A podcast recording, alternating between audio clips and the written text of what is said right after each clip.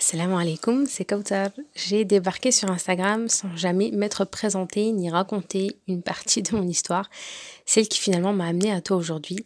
Je vais donc prendre quelques minutes pour t'en dire un peu plus sur moi. Alors je vais commencer par des choses euh, plutôt classiques, mais euh, c'est un point essentiel en réalité dans la présentation.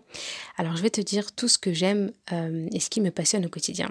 J'aime la créativité, l'architecture, la déco, le sport la cuisine, les belles choses en général, lire, apprendre et transmettre. J'aime passer du temps avec les personnes joyeuses, vivantes et qui me font rire, principalement en résumé.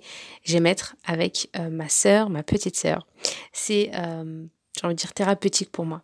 Depuis le collège, mon projet professionnel était clair. Je voulais entreprendre, j'avais plein de projets en tête.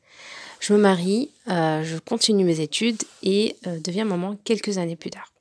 Je lance alors ma première entreprise à 21 ans après avoir eu ma fille, mais au fil du temps, je me sens de plus en plus partagée entre mes projets et ma maternité. Je veux reprendre des études et donc je reprends une année de psycho, je tente un an et je passe mes examens de fin d'année avec un bébé de 9 mois. J'y crois, je me dis que c'est possible de combiner les deux, mais la culpabilité prend le dessus très rapidement. Je décide donc de faire une pause et de me consacrer pleinement à ma fille.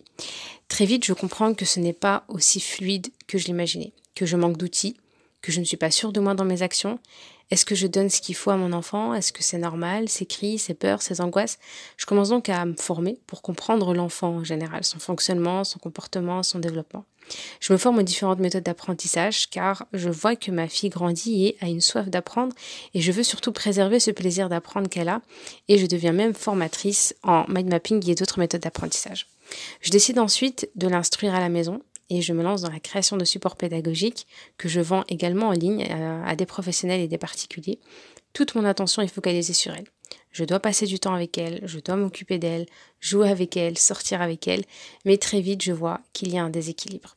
Pourquoi est-ce si stressant pour moi? Pourquoi je culpabilise si je ne suis pas avec elle? Pourquoi je ne veux pas la frustrer? J'ai des projets professionnels et j'y tiens aussi. Est-ce que je dois faire un choix? Est-ce que c'est possible de les combiner? Son bien-être passe-t-il avant le mien? Et là, euh, mon deuxième enfant arrive quelques années plus tard et c'est l'opposé de sa sœur. Et c'est surtout mon opposé. Je dois apprendre encore de nouvelles choses. J'oriente mon cursus de formation différemment. Je me forme pour apprendre à décoder les comportements de mes enfants, identifier les besoins qu'ils cachent et surtout j'apprends à me connaître moi, mes besoins en tant que femme, épouse et mère. Je comprends que depuis quelques années, je répondais à mes besoins à travers mes enfants. Il me fallait construire mon propre chemin avec mes enfants construire une relation mère-fille et mère-fils qui me conviennent. Je prends donc conscience de ma plus grande force, l'éducation spirituelle que m'ont transmis mes parents, qu'Allah les récompense et les préserve, et j'en fais mon principal allié dans mon éducation et ma transformation. Je comprends que je dois répondre à mes propres besoins indépendamment de ceux de mes enfants. Je vois les résultats et je reprends confiance, et ma mission de maman prend tout son sens quand je l'adopte comme une mission divine.